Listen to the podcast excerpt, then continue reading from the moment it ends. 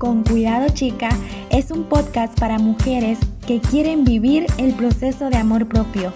Mi nombre es Dani Sesco. Aquí encontrarás un espacio para poder cuestionarte y romper creencias que no te dejan avanzar a ser la mejor versión de ti misma, con invitadas y conversaciones que te ayudarán a descubrir muchísimas herramientas de amor propio. Ámate y quiérete chica.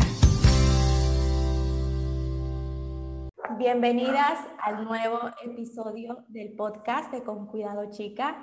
Yo soy Dani Sesco. Estoy muy feliz que nos me puedan acompañar en un nuevo episodio en este viernes para poder platicar. El día de hoy estoy con una invitada que tenemos algo en común y digo yo que eh, cuando nace este proyecto de Con Cuidado Chica y del podcast, justamente nace con la idea de poder compartir un poco sobre mi historia con un trastorno de conducta alimentaria, de poder concientizar y poder informar y sacar a luz esta enfermedad que muchas mujeres pasamos. Así que hoy le voy a dar la bienvenida, la admiro un montón. Ella tiene una cuenta que se llama Siendo Lorena, se las voy a dejar aquí abajito también para que puedan pasar a ver todo lo que comparte, que es hermoso. Así que bienvenida Lorena, ¿cómo estás? Ay, qué linda Dani, muchas gracias. Bien, bien, gracias, contenta de estar aquí. Gracias por la invitación. Yo estoy súper feliz y como yo te había dicho cuando encontré tu cuenta, yo quedé súper, súper enamorada y empecé a seguirte, todo lo reel que sube, tu fotito. Eh, me encanta mucho y más aún porque está la idea de poder concientizar, como decía, sobre esta enfermedad que tú también, al igual que yo, hemos pasado. Y justamente la idea es poder hablar un poquito más, poder eh, sacar a luz, digo yo, porque un poquito está como todavía de puertas para adentro, un poquito oculta esta enfermedad que aún no se habla lo suficiente, tal vez como para que las mujeres no tengamos miedo a poder pedir ayuda y poder ir y empezar a tratar esto, que realmente para mí, yo digo, ha sido, es un infierno estar ahí, es totalmente horrible ese círculo y me, me encantaría que me, me empieces a contar un poquito cómo fue que empezó justamente tu camino en un trastorno de conducta alimentaria? Pues fíjate que exactamente no sé cuándo inició. Yo siempre digo que duró alrededor de más de 10 años porque cuando empecé a notar que empecé a, a tener como comportamientos que a lo mejor no eran comunes, vaya, como en las personas, fue cuando empecé a detectar yo que probablemente había algo en mí que no estaba bien.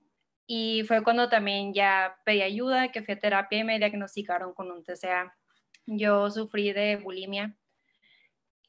Pero creo que fue como a partir de los 11, 12 años que realmente yo empiezo con la preocupación de mi aspecto físico recuerdo que empecé a cuestionarme el cómo me veía y a dejar de usar trajes de baño porque me daba vergüenza que las demás personas fueran a ver mi físico y me fueran a criticar. Y recuerdo que como a partir de los 12 años yo empiezo a dejar de usar trajes de baño y literal me metía eh, con ropa a la playa, al mar, a la piscina entonces, exactamente no sé cuándo inició esto, pero una de las cosas que me acuerdo que fue cuando empecé a cuestionarme mis comportamientos, fue cuando todos en mi casa en la noche ya estaban dormidos.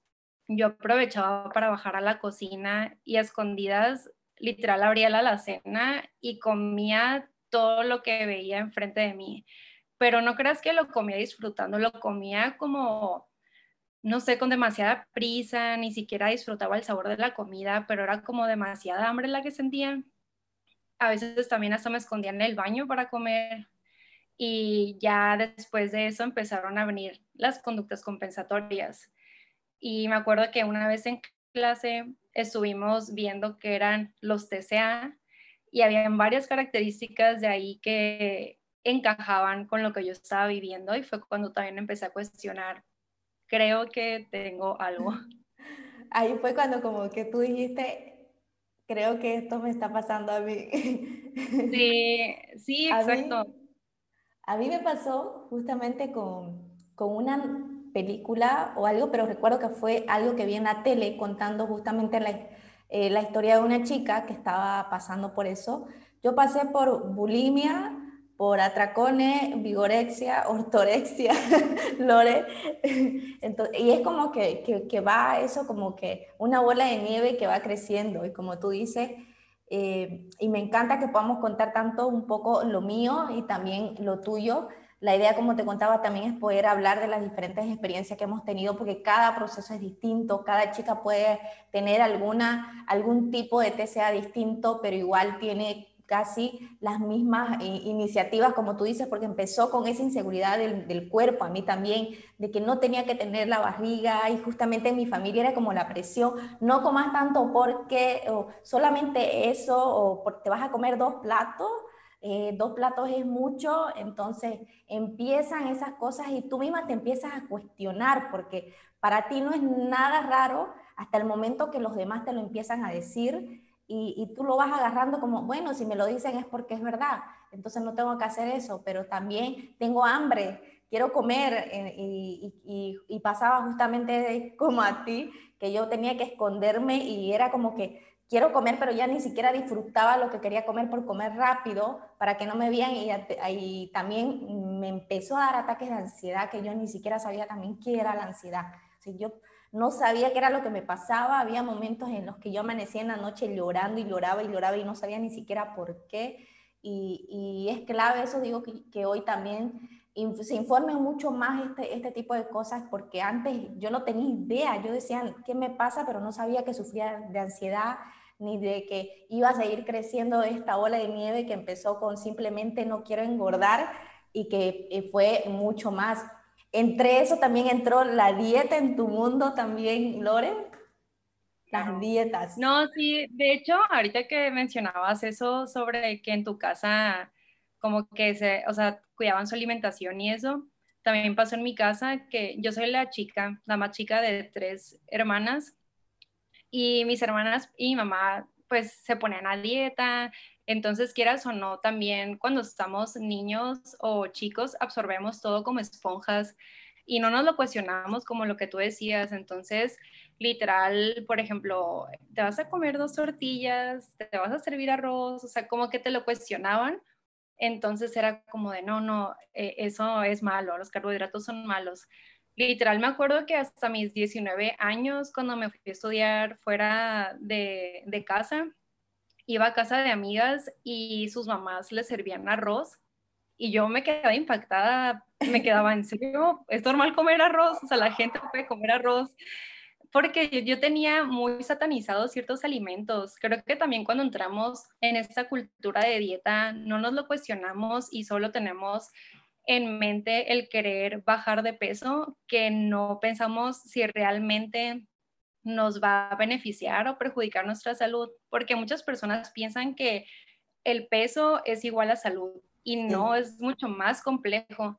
Entonces, creo que también es importante ver cómo está nuestra relación con la comida, porque te digo, en mi caso, yo sí tenía satanizados muchos alimentos y eso a mí también, al igual que a ti, me empezó a causar mucha ansiedad con la comida, sobre todo con, con alimentos que, por ejemplo, yo me prohibía y no sé, en un cumpleaños tenían eh, el pastel o torta, no sé cómo le digan en Bolivia, pero, o sea, era como de, ah, no puedo comer eso, no, no voy a comer eso. Y a la primera oportunidad, si me hubiera comido una rebanada, me comía tres, ¿sabes?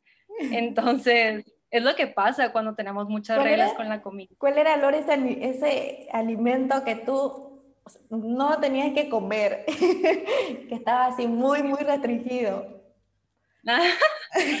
Ay, no, pues siento que todo lo que son las harinas, pero como postres dulces, galletas. Ay, te amo. De verdad. ¿Y tú?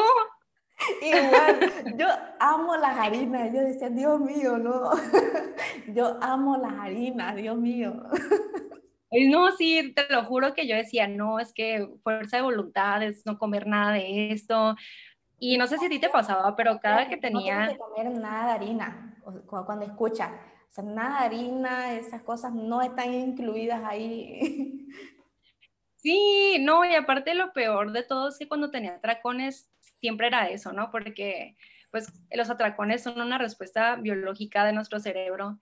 Cuando piensa, o sea, los cerebros no entienden de dietas, ellos genuinamente piensan que estamos pasando por un estado de hambre grande, entonces por eso ellos están así de come, come, come, mandándonos señales y nunca tenemos un atracón de bolsa de espinacas, sino siempre es como alimentos densos en calorías porque son los que nos van a saciar más rápido y son los que nos prohibimos por lo regular.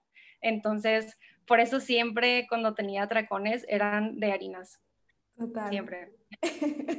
y, eso, y eso a mí me pasaba igual un montón. Los atracones justamente era con eso. Tú fuiste de la que cuando entendiste o te diste cuenta que estabas pasando por un trastorno, eras de la que se informó de todo o, o no. A mí me pasó de que yo entendí que estaba enferma, que tenía que pedir ayuda ya, pero también decía, no quiero que me, que me la charlen, aquí, como decimos acá, que me digan algo que ni siquiera no es, solamente para hacer el tratamiento.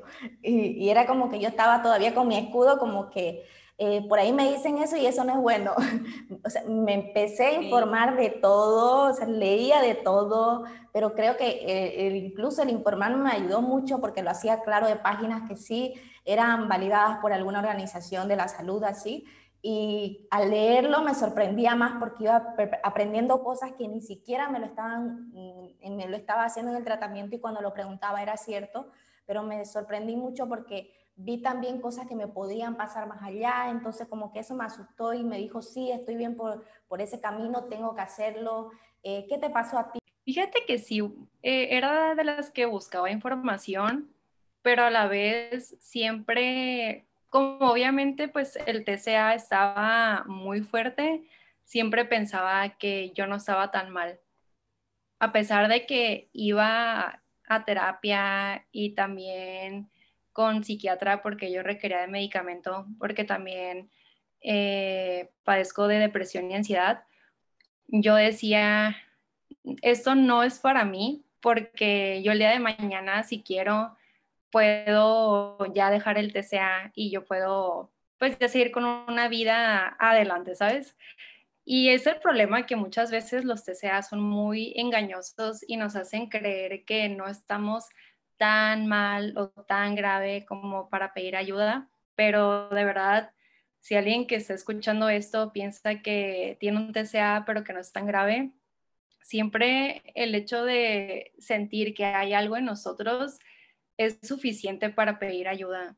No tienes por qué pasar por esto sola. Totalmente. Incluso creemos que lo podemos controlar.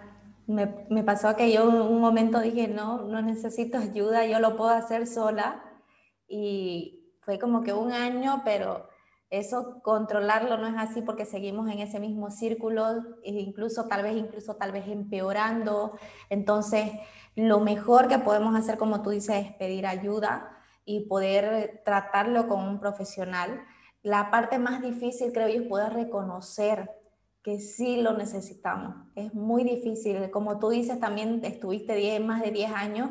Yo igual estuve más de 10 años para poder darme cuenta que sí necesitaba pedir ayuda, que no podía salir sola y, que, y ver experiencias de otras mujeres, escuchar también que sí habían salido de esa enfermedad que lo pudieron lograr, a mí me ayudó mucho a, que, a decir que sí, puedo salir y lo voy a hacer y, sé que voy a salir de ahí porque hubo un momento en el que yo dije, no, tengo que acostumbrarme a esta vida y si voy a morir, voy a morir porque no veo una solución o no creo que vaya a salir. Me imaginaba ya mi vida viviendo solamente en un trastorno, no me imaginaba fuera de esto cómo sería mi vida no, no me lo podía imaginar. ¿Te llegó a ti en un momento a creer que no tenía solución todo esto?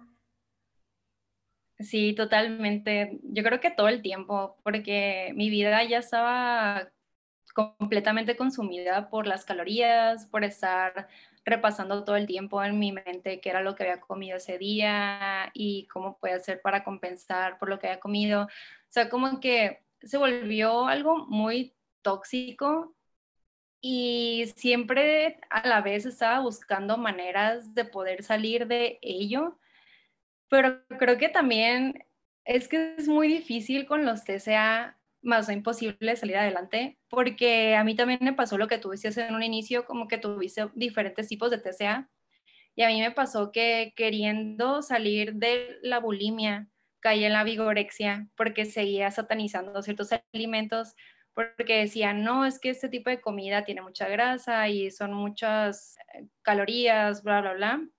Y me fui a la vigorexia. O sea, estaba como que tambaleando de uno a otro. Eh, y no fue hasta que empecé a ver eh, cuentas en Instagram de mujeres donde compartían sus procesos, tanto de recuperación de un TCA o celebrando sus cuerpos, que realmente me di cuenta que sí era posible salir adelante. Y sobre todo, dar justo en el clavo sobre que, o sea, sobre la raíz del por qué empezó a surgir el TCA en mi vida. Porque muchas veces pensamos que solo es por los factores sociales que glorifican como la delgadez y esa presión cultural, pero hay otros tipos de factores como factores psicológicos, que es cuando tienes baja autoestima, no te sientes suficiente, o factores interpersonales, que son tus relaciones familiares, personales o algún tipo de abuso. Y en mi caso, cuando yo fui niña, tuve un caso de abuso que mi mente bloqueó por como el hecho de protegerme de alguna manera y no estar recordando eso. Y una vez en terapia pude darme cuenta que había vivido eso y de cierta manera también era rechazo hacia mi cuerpo.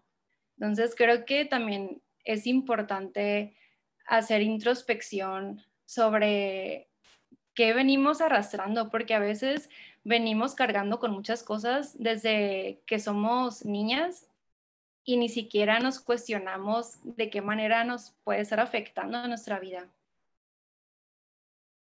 Exacto, totalmente. Y tiene un trasfondo mucho más adentro de lo que nosotros nos imaginamos. No solamente viene con la comida, tal vez creemos que solo es una enfermedad con la comida, que tengo que aceptar alimentos y no, muchas veces muy adentro me pasó también a mí, poder encontrar muchas cosas de los que nació justamente eh, mi enfermedad que yo nunca me imaginé. Entonces, eh, hacer ese trabajo eh, es muy difícil también darnos cuenta y poder aprender de esto, poder compartirlo eh, también hace que muchas chicas se puedan dar cuenta de lo valiosas que, que, es, nuestro cuerpo, porque algo que tú dijiste es como que empezaste a, tener el rechazo con tu cuerpo eh, por la situación que viviste. Y, y, a mí me pasó por la enfermedad de poder odiar mi cuerpo, realmente a ni siquiera querer mirarme al espejo, yo me sentía fea, no me sentía bonita, a tal punto, realmente el, eh, el, punto extremo, digo yo, fue que no quise salir de mi casa, o sea, no quería salir de mi casa. Eso, eso incluso hasta unos cuatro o cinco años atrás, eh, fue como que el punto que dije, no puede ser que yo no pueda salir con mis amigas a comer algo por simplemente por qué es lo que voy a comer. Eh, o, por lo, o porque me van a ver y según yo cuando saliera que toda la gente me estaba viendo y se estaba burlando de mi cuerpo que eso era lo que yo creía. Entonces, era horrible. ¿Cómo era en ese momento la relación contigo? Eh, también era, te juzgabas mucho, te criticaba. Yo me hablaba horrible. No, sí, yo también era mi peor juez. De verdad que siempre me hablaba muy, muy feo. Yo también dejé de salir con mis amigos, el ir a la universidad era una tortura porque sentía que todos me estaban viendo todo el tiempo, al igual que, que tú. Ni siquiera quería ir al gimnasio porque me daba vergüenza que la gente me viera haciendo ejercicio. Sentí que se iban a burlar de mí. Eh, por ejemplo, eh, cuando me probaba la ropa, no me gustaba cómo me quedaba. Y no por el hecho de tener un cuerpo delgado o un cuerpo grande, porque eh, mi cuerpo ha, cambiado muchísimo eh, durante todo ese proceso, sino porque yo lo percibía siempre de manera negativa. Siempre veía algo positivo en los demás, de, ah, mira qué bonito se le ven esos shorts, ah, mira qué bien se le ve, eh, no sé, su vestido, pero cuando era verme a mí a través de mis ojos, era cuando todo se tornaba súper negativo. Era tu propia enemiga. Sí, totalmente. Como yo digo. Totalmente. Y es muy difícil eso de poder sobrellevar, especialmente siendo uno la que se juzga, la que se critica, y ahí entra también mucho el trabajo de amor propio. Yo creo que cuando empecé a hacer yo ese trabajo de amor propio fue cuando empecé a cambiar un poco ese chip y empezar a valorar mi vida, mi cuerpo, eh, valorar más allá de las cosas que como la ropa o de cómo se veían en mí las ropas, sino de lo que a mí me gustaba hacer, lo que yo quería hacer, lo que mi cuerpo hacía por mí. Eh, ahí llegué a darme cuenta de cuánto yo lo había maltratado, cuánto yo no me daba cuenta de lo que hacía por mí, yo solamente veía solamente un envase que era mi cuerpo para mí, un envase que tenía que mostrar realmente que ni siquiera era eso. Y yo digo, admiro por eso tu cuenta y al igual que tú, yo digo, mi cuerpo ha cambiado muchísimo y cuando veo amigos de, de, tal vez que no veía hace un año y me dicen, ay, ¿qué te pasó? no, este es mi cuerpo y lo digo y me río y ya no, ni siquiera sigo escuchando a nadie y ya trato de no escuchar esos comentarios porque tampoco para mí ya son válidos y ya no me afectan porque por más que mi cuerpo haya cambiado, yo sé el trabajo que he hecho y yo sé que está incluso recuperándose todavía, porque no es que porque yo haya salido de un trastorno, mi cuerpo está bien, ha sufrido por muchísimos años, que eso le va a demorar años también incluso en recuperar, porque quedan secuelas de, de, muchas cosas que, que nosotros le hicimos a nuestro propio cuerpo sin darnos cuenta de, del daño que le hacíamos a ti, te pasó lo mismo en darte cuenta de lo mucho que hacía tu cuerpo y lo mucho que lo lastimaste. Sí, totalmente. Siento que a veces vemos nuestro cuerpo, como el ejemplo que tú decías, como si fuera la envoltura de un regalo, ¿sabes? O sea, es como si nada más nos enfocáramos en la envoltura, pero no nos damos cuenta de que el regalo tal cual está en nuestro interior. Y siento que nuestro cuerpo es tan increíble porque a pesar de que lo hemos tratado mal, no digo, o sea, hablo, por ejemplo, de tu caso y el mío. Sí. A pesar de que, no sé, pues fuimos injustas de alguna manera con ellos, ellos siempre estuvieron ahí el pie del cañón, tratando de que estuviéramos sanas, que pudiéramos eh, seguir con nuestro día a día, porque yo me quedo pensando, no inventes, de verdad, le daba súper poquita comida y a pesar de ello pudo sacar adelante mi carrera, eh, pudo soportar todas las desveladas estudiando y cómo le pagaba yo a mi cuerpo de la peor manera. Creo que también algo que me ha ayudado muchísimo es, por ejemplo, cuando veo a personas, porque me pasaba mucho que cuando la gente me veía después de mucho tiempo, se le veía luego, luego en su cara, ¿no? Así como de que, ¿qué le pasó? Oye, al principio sí, era como, un golpe al corazón de que, ¿qué te pasa? ¿Será que no? estoy haciendo bien? ¿Será que. Ajá, de que según yo me sentía mejor así, ¿no? Pero ya con el tiempo he ido entendiendo que los comentarios de las personas no me definen y ellos al final no saben por todo lo que hemos atravesado mi cuerpo y yo. No saben nuestra historia y al final si solo estamos al pendiente del que dirán, nunca vamos a ser completamente felices porque siempre vamos a estar tratando de buscar cierto tipo de aprobación y no somos monedita de oro para tratar de para caerle bien a todo el mundo.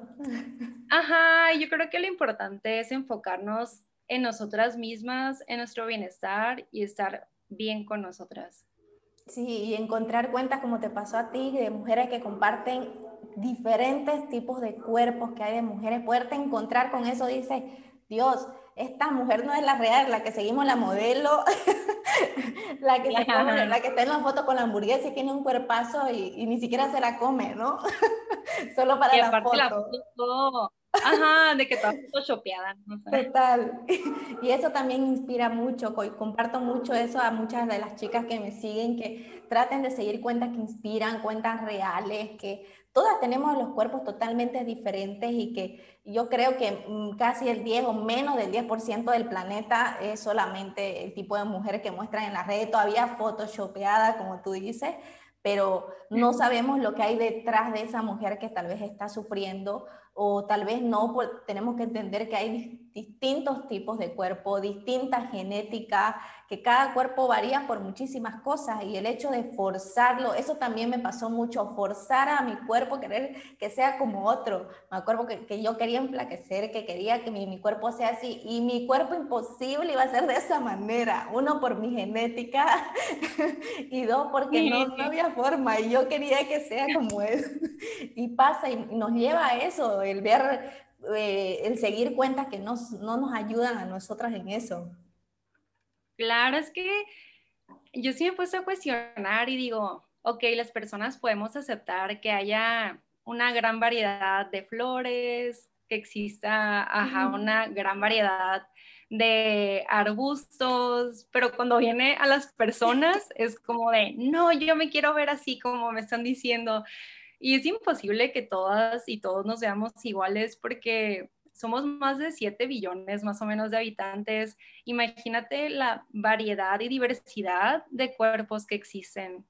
Pero desgraciadamente, pues así nos ha hecho creer en los estándares de belleza. Por eso creo que es importante cuestionarse, eh, que eso también a mí me ayudó muchísimo, de dónde provienen estas ideas sobre lo que es belleza, sobre quién sí es bello y quién no y sobre todo a quién está favoreciendo esto, porque la industria de belleza hace billones de dólares anual y pues a mí no me está beneficiando para nada, al contrario, solo me está perjudicando. Entonces creo que sí es importante también cuestionarnos todas esas ideas. Sí, totalmente. Y quiero preguntarte algo, eh, Lore, ¿qué crees tú que fue lo que perdiste que que te que dices, perdía tantas cosas, pero qué cosas perdías tal vez por, por un TCA? Ah, fuera de broma, te pudiera decir más de, de 10 cosas. De verdad que fueron muchísimas. Pero lo que más me ha pesado fue mi adolescencia y como parte de, de ser joven adulta también esta etapa la universidad no la disfruté para nada, porque no solo me empezó a perjudicar como en mi alimentación en mi círculo social, sino también mi experiencia universitaria, el como estar ahí presente en clases, disfrutar toda esa experiencia, no estuve presente, tampoco estuve presente en las bodas de mis hermanas, estaba ahí físicamente, pero yo estaba pensando todo el tiempo en la comida y en cómo me veía.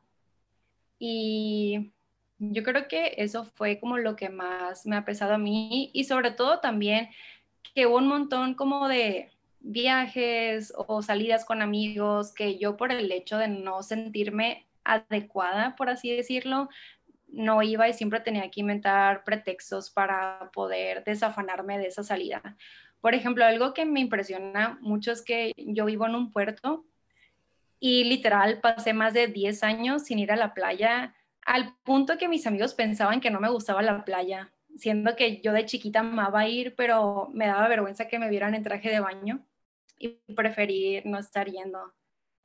Wow, pero es que realmente yo igual cuando hacía un conteo y son muchísimas las cosas que perdemos eh, por, por pensar mucho en nuestro cuerpo, el que dirán y por la comida porque todo el tiempo, todo el día estamos pensando en qué vamos a comer más tarde, qué, vamos a desayunar, qué vamos a almorzar y qué vamos a cenar, pero vamos viendo que o no, ceno, o no ceno o, como esto y, y, ya mañana como esto porque me comí esto hoy. Eh, pensamos todo el tiempo en comida, pero amo... Eh, el proyecto que nace a partir de esta enfermedad que tuviste, que amo y me encanta y me quisiera que nos cuentes un poquito cómo nace la cuenta siendo Lorena. Es hermosa, me, encanta cómo transmites un poco de todo el cambio que ha sido para ti eh, y lo que hoy también es para ti tu cuerpo, lo transmites ahí. Cuéntanos un poquito.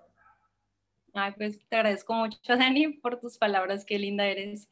Y pues realmente empezó porque siempre he creído que contar nuestra historia personal ayuda a generar diálogo en torno a un tema y puede ayudar muchísimo a las personas, por ejemplo, que no tienen idea sobre qué son los TCA o no entienden mucho sobre estos temas porque nunca han pasado sobre esto, a ayudarles a entender un poco mejor y sobre todo personas que estén pasando por situaciones similares, que sepan que sí se puede salir adelante, que no están solas ni solos en estos procesos y, pues compartir mi testimonio de alguna manera para inspirar a alguien que esté pasando por algo similar.